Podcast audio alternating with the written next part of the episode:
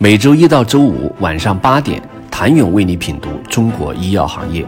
五分钟尽览中国医药风云。喜马拉雅的听众朋友们，你们好，我是医药经理人、出品人谭勇。并购趋势的到来，让产业资本正式下场，某种程度上也弥补了生物医药投资缺失的一角。去年以来，恒瑞、泰格、科兴等公司都在成立和参与私募基金。积极试水一级市场投资。六月，科兴生物成为了唯物资本新一轮人民币基金的 LP。同月，唯物苏州基金及盛德大药厂就认购了东药药业股份，给现金流颇为吃紧的东药输送了珍贵的血液。一些制药企业因为疫情积累了丰沛的现金流，既希望反哺产业，又能通过并购丰富自身产品管线，提升投资收益水平。集采也一直带给他们业绩压力，他们需要通过并购实现规模化发展，并巩固自己的龙头地位。那么，相比财务投资人，产业资本会更懂产业吗？有投资机构人士指出，懂产业确实是产业资本的优势，但财务背景的投资人大部分也都来自产业，专业性越来越强，也希望在财务投资和 BD 方面与产业达成合作。且相比财务投资者，产业投资者目前整体上还是偏保守，在股权投资或者 BD 上会有一些动作，但真正的并购目前做的还是比较少。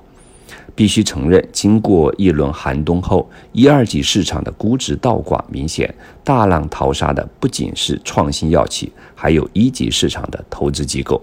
这是中国投资界第一次接触创新药，很多热钱涌进来，还有很大一部分是行业以外的资金。泡沫刺破后，投资机构开始洗牌，无论一级市场和二级市场，都有受了伤的热钱撤走。剩下的反而是比较专业、资源整合能力强的专业投资机构。基金已经历经几轮经济周期，也目睹过全球生物医药产业的兴衰，深知产业是靠临床需求和技术创新来推动的，所以会持续专注在这个行业里挖掘有前途，同时也有性价比的投资标的。虽然相比前两年投资节奏会稍慢一些，但如果是不错的项目，投资者也是比较积极的，因为其估值相对已更加合理，也有更多的时间做尽职调查。进入六月，国内医疗健康领域的一级市场也开始回暖。有数据显示，六月国内医疗健康领域累计发生七十起融资事件，融资总额约一百零六点五亿元。环比增长百分之七十七。不过，寒冬中市场最大的特点是，投资人更加偏好早期阶段。根据易凯资本的数据，生物创新药领域 A 轮及 A 轮以前轮次的融资占比，从二零二零年的百分之六十二点二上升到二零二一年的百分之六十七点五，而一轮至 Pro IPO 轮融资的占比则从二零二零年的百分之五点九下降到二零二一年的百分之一点三，而在募资上也呈现出向头部集中的态势。易凯资本的数据显示，去年新募资金在五十亿人民币以上的基金数量占比不足百分之一，但募资金额占比却超过了百分之二十。与此同时，也出现了人民币基金强势崛起、美元基金持币观望的态势。大多数投资机构对未来市场趋势表示非常乐观。虽然逻辑已经改变，从业者都应当用新的方式来思考和看待创新药研发的新格局。不过，不再去做同质化的东西，对创业者来说也意味着更高的难度和风险，因为这是真正的生物科技公司的风险。在资深产业观察者看来，目前大量细分赛道的公司估值仍在历史低位。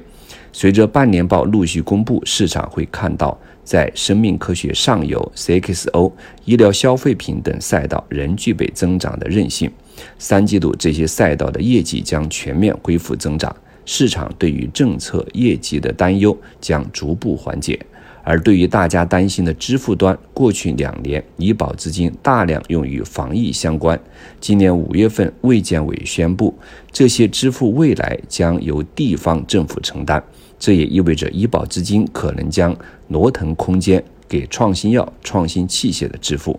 医药行业走入新的周期，哪些打不死我们的，都将使这个产业更加坚强。医药产业。医药行业走入新的周期，那些打不死我们的，都将使这个产业更加坚强。谢谢您的收听。想了解更多最新鲜的行业资讯、市场动态、政策分析，请扫描二维码或添加医药经理人微信公众号“医药经理人”——医药行业的新闻与资源中心。我是谭勇，明天见。